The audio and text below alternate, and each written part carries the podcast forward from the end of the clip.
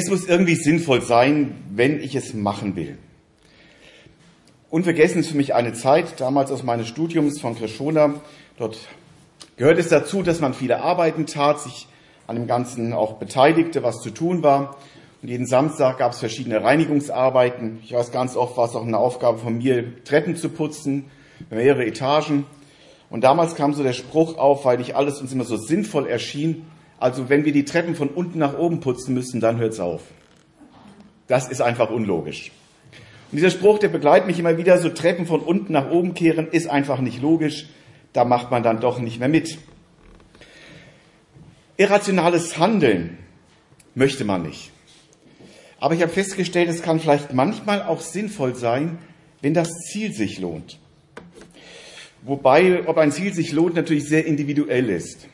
Ich habe manchmal schon erzählt, das letzte jüngste Beispiel für uns war, als unser Sohn jetzt meinte, ähm, nicht der heute da ist, ein anderer meinte, er müsste jetzt zu dieser Zeit einfach nach Tansania fahren. Entscheidungskriterien waren nur dort, wo Corona die wenigste Rolle spielte, wo er am einfachsten rein wieder rauskam. Aus den Augen der Eltern nicht besonders vorbereitet, nicht besonders durchdacht und sinnvoll, aber für ihn war es ein Höhepunkt. Für ihn war das nicht so irrational, wie es für uns schien. Und ich denke an einen Jugendlichen früher in einem, dem ersten Jugendkreis, den ich als Pastor hatte. Der war damals so 14 ungefähr, der kannte sämtliche Fahrpläne auswendig von Bussen und Bahnen. Der wusste die Züge, konnte sagen, was sie leisten, welche, was sie nicht leisten von den Bussen. Wahnsinn. Ich dachte, was will der eigentlich mit so einem Hobby? Der ist ja voll aufgegangen drin. Für mich war das völlig irrational, als Jugendlicher sich damit zu beschäftigen. Heute arbeitet er bei den Stadtwerken einer größeren Stadt und macht das beruflich. So kann es kommen. Es muss sinnvoll sein, wenn ich etwas mache. Das heißt, es geht um das Ziel, warum ich es mache. Und wenn ich ein sinnvolles Ziel habe, ein konkretes Ziel, kann durchaus auch mal irrationales Handeln zielorientiert sein. Aber wenn das Ziel verloren geht, egal ob es vernünftig oder irrational geplant war, wenn das Ziel verloren geht, irgendwann hört man auf und gibt auf, dann macht man nicht weiter. Wenn man jedoch von seinem Ziel überzeugt ist, dann bleibt man allen Widrigkeiten zum Trotz dran. Jesus hatte, als es Weihnachten wurde und an Weihnachten kam, eigentlich auch nur ein einziges Ziel. Und dieses Ziel, ich sage es mal ganz spitz, dieses Ziel, das er hatte, war, sich umbringen zu lassen. Ein völlig irrationales Ziel, oder? Geboren werden, um zu sterben. Warum und wozu Jesus das tat, beschreibt uns Paulus unter anderem im Brief an die Galater. Dort heißt es in Galater 1, 4 und 5, wer eben Jesus Christus sich selbst als Opfer für unsere Sünden hingegeben hat. Er hat sein Leben hingegeben, um uns von allem Bösen zu befreien, das die jetzige Welt beherrscht, und hat damit den Willen Gottes, unseres Vaters, erfüllt, dem für immer und ewig die Ehre gebührt. Amen. Drei wichtige Hinweise gibt uns Paulus an dieser Stelle für Nachfolger Jesu, auf die ich etwas eingehen möchte. Das erste, wie Jesus sein Ziel erreichte. Ein zweites, was Jesus erreicht hat. Und drittens, wie, das, wie es am Ziel aussieht oder was das Ziel ist. Wie Jesus sein Ziel erreichte als erster Gedanke. Der sich selbst als Opfer für unsere Sünden hingegeben hat. Als ich mir anfing, darüber Gedanken zu machen, kam mir dieser Spruch hoch, den ich öfters höre, auch schon oft selbst gesagt habe, warum tue ich mir das eigentlich jetzt noch an? Warum tue ich mir das eine oder andere überhaupt an? Das ist ja eine gute Frage und ist oft auch eine berechtigte Frage. Und es ist eine Frage, die jeder für sich beantworten muss. Denn sie offenbart ganz entscheidend meine eigene Motivation. Warum verzichte ich zum Beispiel auf Essen, um abzunehmen, gesünder zu leben? Oder warum gebe ich dafür kein Geld aus, um es zu sparen, dass ich mir etwas anderes kaufen kann? Oder warum spare ich nicht, weil ich eh schon alles habe oder weil ich so viel Geld habe, dass ich gar nicht sparen muss? Verschiedene Antworten, sie erklären mein Ziel und sie helfen mir letztlich, meine eigene Entscheidung zu treffen, ob ich weitermache oder aufgebe. Und ehrlich gesagt, ich frage mich manchmal, Jesus, warum, warum hast du dir das eigentlich alles angetan, was du dir angetan hast? Wenn ich dann anfange, darüber nachzudenken, mir das bewusst mache, dann sage ich ganz oft, danke Herr Jesus, dass du das für mich getan hast, weil ich merke, ich brauche ihn. Und nur, dass er für mich gestorben wäre, hätte ich ganz, ganz schlechte Karten. Ich möchte einmal skizzieren, was Jesus sich selbst da angetan hat. Und ihr könnt euch dabei ja mal die Frage stellen, würde ich auch so weit gehen? Könnte ich mir das auch antun? Im Text, den ich gerade gelesen habe, ist zweimal davon die Rede, dass er sich hingegeben hat für unsere Sünden. Hingegeben. Jesus hat sich hingegeben. Mal drei von vielen Dingen, die das hieß. Ihr könnt ja selbst im Neuen Testament nachlesen, wie viele Facetten das hatte. Eine davon, er hat den Himmel mit seinem Glanz eingetauscht gegen einen Stall, gegen ein Leben als Asylant und auch ein Leben völlig ohne Zuhause. Jesus sagt einmal, die Füchse haben ihren Bau und die Vögel ihre Nester, aber der Menschensohn hat keinen Ort, wo er sich ausruhen kann. Kein Ort, wo er sich ausruhen kann. Er hat kein Zuhause. Jesus, warum hast du das angetan?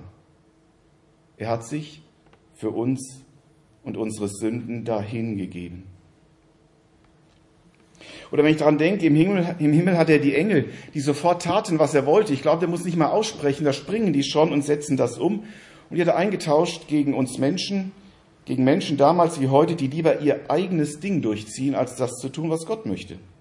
Menschen, die das auch völlig kalt lässt, was Gott will oder was er für sich, sich für uns auf sich genommen hat. Aber er hat sich für uns dahingegeben, für unsere Sünden. Und was für einen Glanz hat er im Himmel gehabt, was für ein unglaubliches Strahlen, was für ein unglaubliches Licht. Wir haben ja auch ein Lied von dem Licht gesungen. Gott ist Licht. Und so einen ganz kleinen Abklatsch von dieser Herrlichkeit, von diesem Glanz, haben ein paar Jünger damals erlebt auf dem Berg der Verklärung. Da war Jesus einmal zu sehen. Ich blende den Text gerade noch ein. Ich mach's gleich. Und er wurde verklärt vor ihnen und sein Angesicht leuchtete wie die Sonne und seine Kleider wurden weiß wie das Licht. Da war so ein bisschen von der Herrlichkeit, von dem Glanz, von der Helligkeit zu sehen, die im Himmel ist. Und das hat Jesus ausgetauscht gegen Schmuddelwetter, Regen. Seine Herrlichkeit hat er eingetauscht gegen menschliche Klamotten, gegen menschliches Leben, gegen menschliche Armut. Er kam nicht im Königspalast. Da gibt es einen ganz kleinen Eindruck für das, was Jesus alles aufgegeben hat Jesaja beschrieb das noch krasser schon im Alten Testament. Er hatte keine Gestalt und Hoheit. Wir sahen ihn, aber da war keine Gestalt, die uns gefallen hätte. Wenn ich das so lese, wäre Jesus nie auf irgendwelchen Hochglanzseiten unserer Illustrierten oder der Werbung zu sehen gewesen, weil er es einfach nicht hergibt oder man das mit entsprechenden Programmen nachbearbeiten müssen. Jesus hat das alles dahingegeben. Noch vieles mehr. Nur mal drei kurze Streiflichter. Dahingegeben für unsere Sünden. Ihr kennt ja und wisst, was Teekesselwörter sind. Das sind also Worte, die äh, Begriffe, die mehrere Bedeutungen haben, wie zum Beispiel die Bank, auf der ich sitzen kann und die Bank, wo das Geld normalerweise ist. Oder das Los als Schicksal oder das Gewinnlos. Für Jesus gibt es eigentlich auch so ein Teekesselwort, wo allerdings beide Bedeutungen zutreffend sind. Ich hatte die Predigt so überschrieben, der heruntergekommene Gott. Der heruntergekommene Gott. Zum einen ist er heruntergekommen vom Himmel, ist abgestiegen von der Höhe auf die Erde und zum anderen ist er abgestiegen vom Reichtum in die Armut.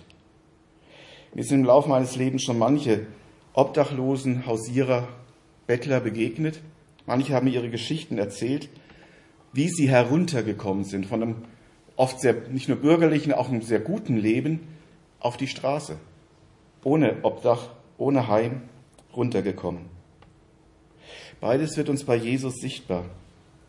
Nur ist bei Jesus das nicht Schicksal, Zufall, hat sich so ergeben, die Umstände waren daran schuld. Nein, bei Jesus war das anders. Er tat das in voller Absicht, in vollem Bewusstsein, was das bedeutet.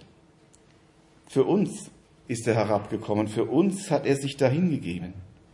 Und hier die Frage, warum tat er sich das an, so ganz völlig ohne Not? Warum? Was für ein gigantisches Ziel muss denn dahinter stecken, dass er ein so irrationales Verhalten an den Tag legt? Es gibt eigentlich nur eine Antwort. Liebe, die unsere Not sieht, Liebe, die darunter leidet, dass wir sind, wie wir sind.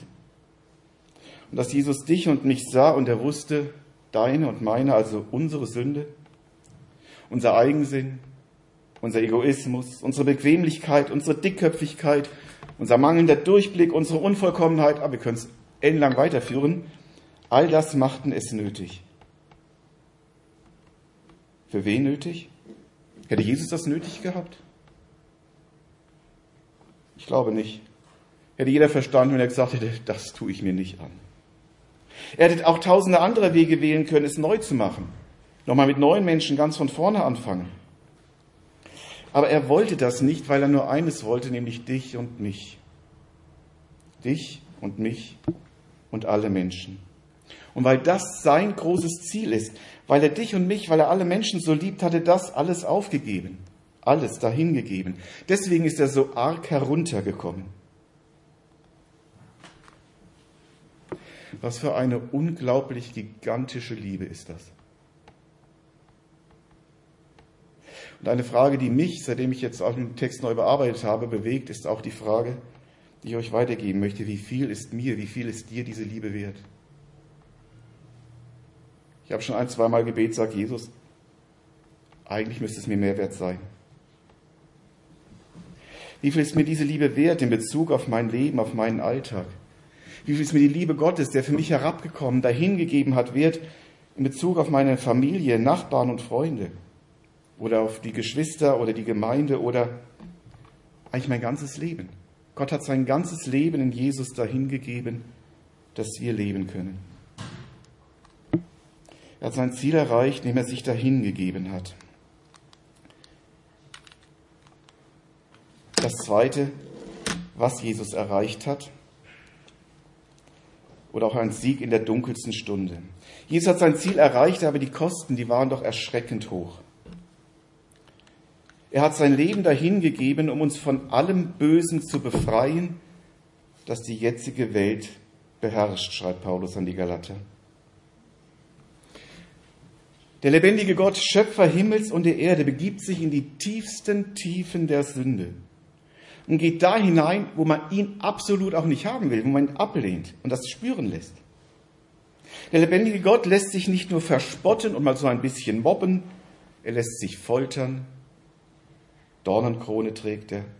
Er lässt sich misshandeln, anspucken und am Schluss am Kreuz sogar umbringen. Und das war das Ziel seines Menschwerdens. Das war das Ziel. Darum haben wir Weihnachten gefeiert und feiern wir Weihnachten, weil Jesus kam, geboren, um für uns zu leiden und für uns zu sterben. Und wenn ich mir das so vor Augen male, was das für Gott hieß und heißt, dann entdecke ich mir wieder, wie total kitschig und völlig daneben noch unsere Weihnachtsfeiern und Weihnachtsbräuche sind. Natürlich sind sie schön und Gott freut sich auch und feiert gerne mit, will ich gar nicht anders sagen. Aber was das für Jesus hieß, was Weihnachten eigentlich ein Sinn ist. Weihnachten ist der Anfang einer Rettungsaktion.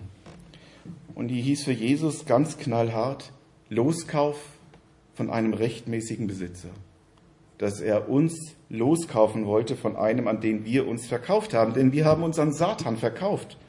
Und wir tun es im Prinzip mit jeder Sünde, die wir tun, neu.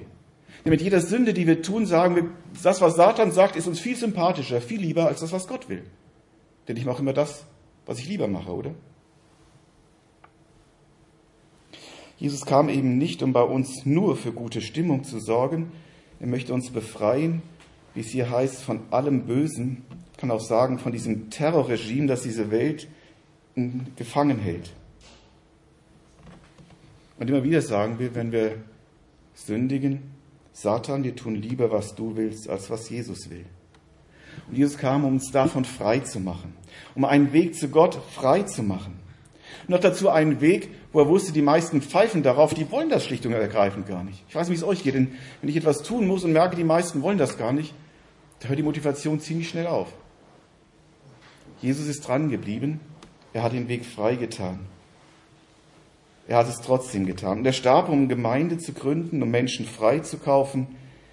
Menschen frei zu kaufen, dass es ihnen dann nur noch allein um Gottes Ehre geht. Das ist der letzte Punkt, wo ich gleich dazu komme. Und das, obwohl auch, wenn ich so sehe, Gemeinde oft gar nicht so richtig klappt, das, was Jesus machen wollte.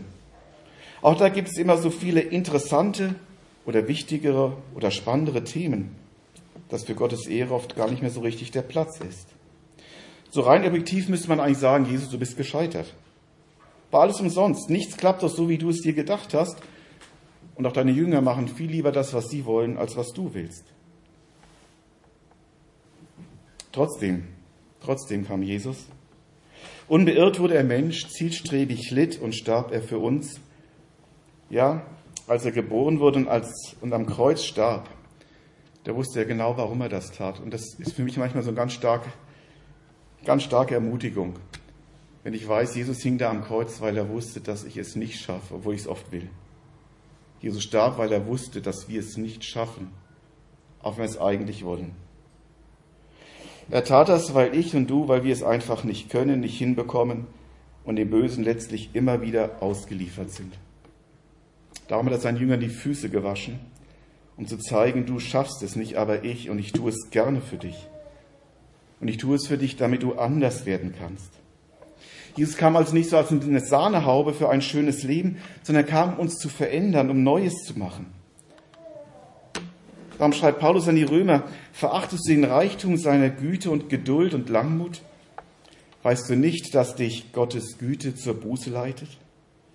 Jesus kam, weil er etwas neu machen möchte. Er ist heruntergekommen, um uns zu verändern, um uns zu einem anderen Leben zu befähigen, um uns frei zu machen, dass unser ganzes Leben ihn ehren kann. Er ist gekommen, dass wir seinem Wort aus Liebe gehorchen, anstatt immer zu fragen, müssen wir das auch noch tun? Und er ist gekommen, damit es die, wie es heißt, oder hieß in Galater auch die böse Welt sieht, da gibt es Menschen, denen ist Gottes Ehre, denen ist die Beziehung zu Gott, das, was Gott für sie getan hat, so viel wert, dass sie vieles nicht mehr machen, was andere tun, sondern das machen, was Gott möchte, weil Gott es ihnen wert ist. Noch beherrscht das Böse diese Welt und das sehen wir ganz einfach in Kriegen, Katastrophen, Krankheit, Terror, Seuchen.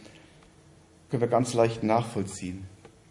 Ist nicht das Leben, das Gott sich gedacht hatte und das er uns wieder geben möchte.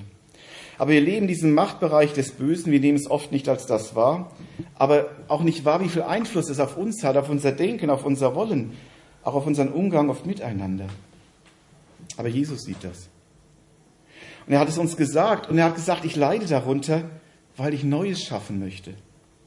Wie oft hat er damals seinem Volk gesagt, oder heißt, es jammerte ihn, als es das sah. Ich denke, manchmal jammert es ihn vielleicht auch, dass wir es manchmal noch nicht so hinkriegen, obwohl er alles für uns getan hat. Aber genau darum tat er es ja, dass wir an der Stelle nicht aufgeben müssen. Er wurde geboren, der starb, damit wir nicht mehr nach den Maßstäben dieser Welt leben, sondern nach seinen Maßstäben, nach seinem Wort. Dann möchte ich die Zwischenfrage an dieser Stelle mal weitergeben. Willst du das noch? Willst du das oder noch? Geht für dich noch Gottes Wort, so wie es geschrieben ist? Oder wo stehen wir in der Gefahr oder haben uns vielleicht sogar schon dran gewöhnt, es so selbstverständlich dem Zeitgeist oder dem anzupassen, wie alle darüber denken? Jesus nicht geboren und gestorben, damit wir, alle, damit wir wie alle anderen auch leben, sondern dass wir als Kinder Gottes leben können als seine Nachfolger, die Licht sind. Jesus herabgestiegen, um uns aus der Macht des Bösen zu befreien, dass wir das eben nicht mehr tun müssen. Befreiung war der Zweck seines Herunterkommens. Und ich glaube, wenn wir das außer Acht lassen, dann missachten wir alles, was er auf sich genommen hat. Jesus hatte ein Ziel damit, ein Ziel, das er eigentlich mit Israel auch schon erreichen wollte, bis heute auch noch nicht erreicht hat, unter anderem kann man es in 1. Könige lesen, damit alle Völker der Erde, das galt damals noch für Israel, deinen Namen erkennen, damit sie dich fürchten wie dein Volk Israel und damit sie erkennen, dass dein Name ausgerufen ist über diesem Haus. Schon im Alten Testament ging es darum, dass die ganze Welt an Israel erkennen sollte, wie Gott ist und Gott die Ehre geben soll. Das, wie das Ziel aussieht, das hat sich auch für die Gemeinden nach dem Neuen Testament nicht geändert kann auch sagen, Ehre wem Ehre gebührt. In die Galater heißt es, den Willen Gottes, unseres Vaters, hat Jesus erfüllt, dem für immer und ewig die Ehre gebührt. Kurz gesagt, Jesu Ziel war und ist es, dass wir das, was wir in der Herrlichkeit einmal leben werden, völlig frei, völlig vollkommen, in einer super Beziehung mit Gott, unbeschwert, gesund, zur Ehre Gottes leben, dass das heute schon sichtbar werden kann, in aller Unvollkommenheit. Um Gottes Ehre soll es gehen. Im Brief an die Epheser heißt es, der Heilige Geist, den Jesus uns gegeben hat, ist gewissermaßen eine Anzahlung, die Gott uns macht. Der erste Teil unseres himmlischen Erbes. Gott verbirgt sich damit für die vollständige Erlösung derer, die sein Eigentum sind. Und auch das soll zum Ruhm seiner Macht und Herrlichkeit beitragen. Wenn du ein Nachfolger Jesu geworden bist, wenn du mal gesagt hast, Jesus, ich möchte mit dir leben, hast du diesen Heiligen Geist bekommen, um genau damit ein Leben zu führen, das Gott ehrt. Wohlgemerkt, wir müssen nicht erst so leben, wir mussten nicht erst so leben, damit wir den Heiligen Geist bekommen. Aber wenn wir haben den Heiligen Geist bekommen, dass wir jetzt so leben können. Jesus sagte dann, dass wir das auch leben sollen, bedeutlich da drin, er sagte zum Beispiel, wer mich sieht, sieht den Vater. Jesus lebt nicht mehr sichtbar auf der Erde, aber wir. Und jetzt sollen die Menschen an uns sehen, wie der Vater im Himmel ist. Und gerade wenn sich kein Mensch mehr oder fast keiner mehr an Gottes Wort, an seine Gebote hält, ehren wir doch Gott, indem wir es ihm zuliebe dennoch tun. Und ich glaube, wir dürfen uns bewusst machen, vielleicht müssen wir es auch, wir tun das eben nicht, Gott ehren, wenn wir uns nicht an sein Wort halten und zeigen damit, dass wir Gottes Wort nicht achten.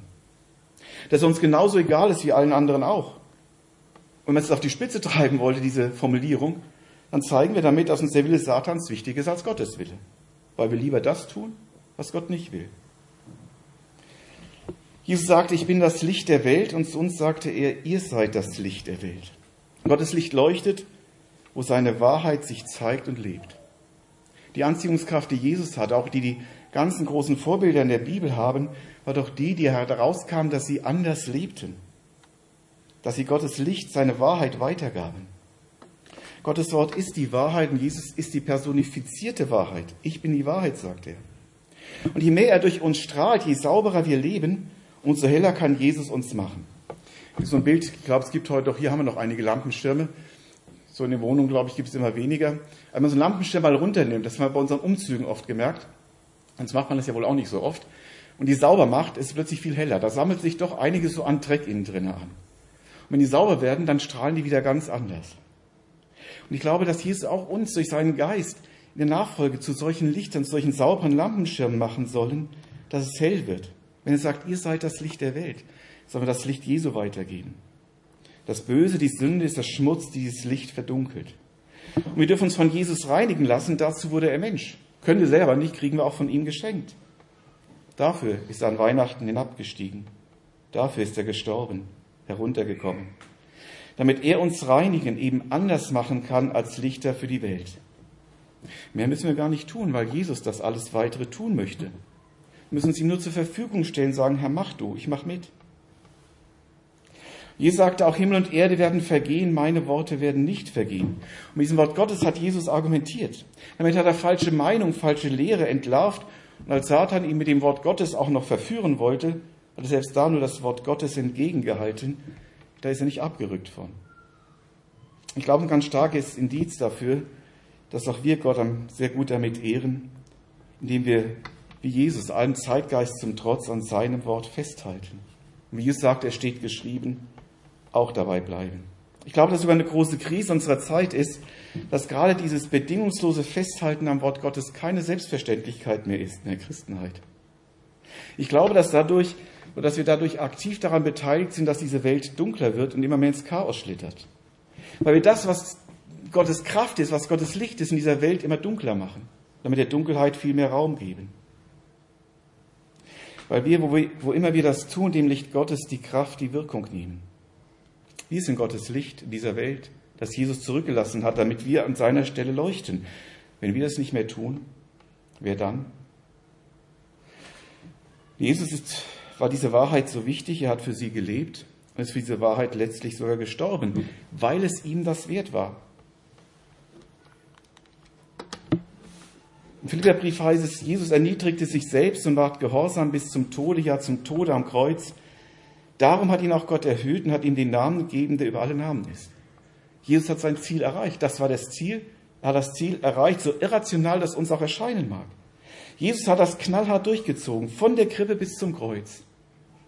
Er hat Gottes Wort erfüllt und hat damit bis zuletzt in einem unüberbietbaren Maß Gott die Ehre gegeben. Nochmal eine Zwischenfrage. Was ist dir, was ist mir Gottes Ehre wert? Was ist uns Gottes Ehre wirklich wert?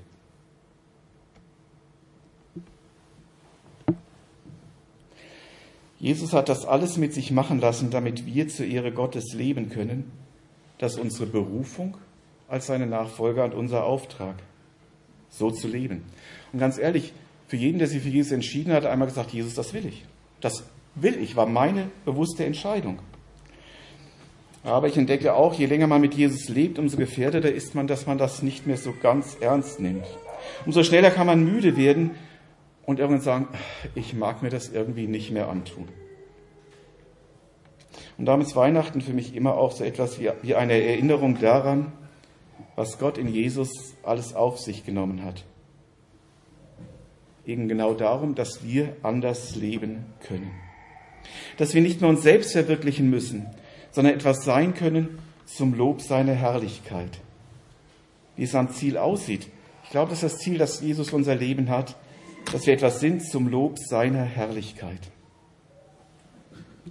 Wenn es dir vielleicht so geht, dass du sagst, inzwischen fällt mir das gar nicht mehr so leicht. So die erste Liebe zu Jesus, das erste Begeistertsein ist einer Routine gewichen. Ich glaube, dass es mit ein Grund ist, weshalb es Gemeinde gibt. Gemeinde, die uns hilft, wo wir einander helfen, den Blick von uns weg auf Jesus zu richten. Eine Gemeinde, ein Miteinander, das motiviert und ermahnt, umso mehr auf Jesus zu sehen, je mehr dieser Blick, je mehr er uns aus dem Blickfeld verschwindet. Ein Miteinander, das uns hilft, wo wir einander helfen, uns von Jesu Motivation immer wieder neu motivieren zu lassen. Um immer wieder seine Liebe neu zu entdecken, neu zu staunen, Jesus, du bist für mich heruntergekommen. Für mich hast du dich dahin gegeben, dass ich es anders leben kann.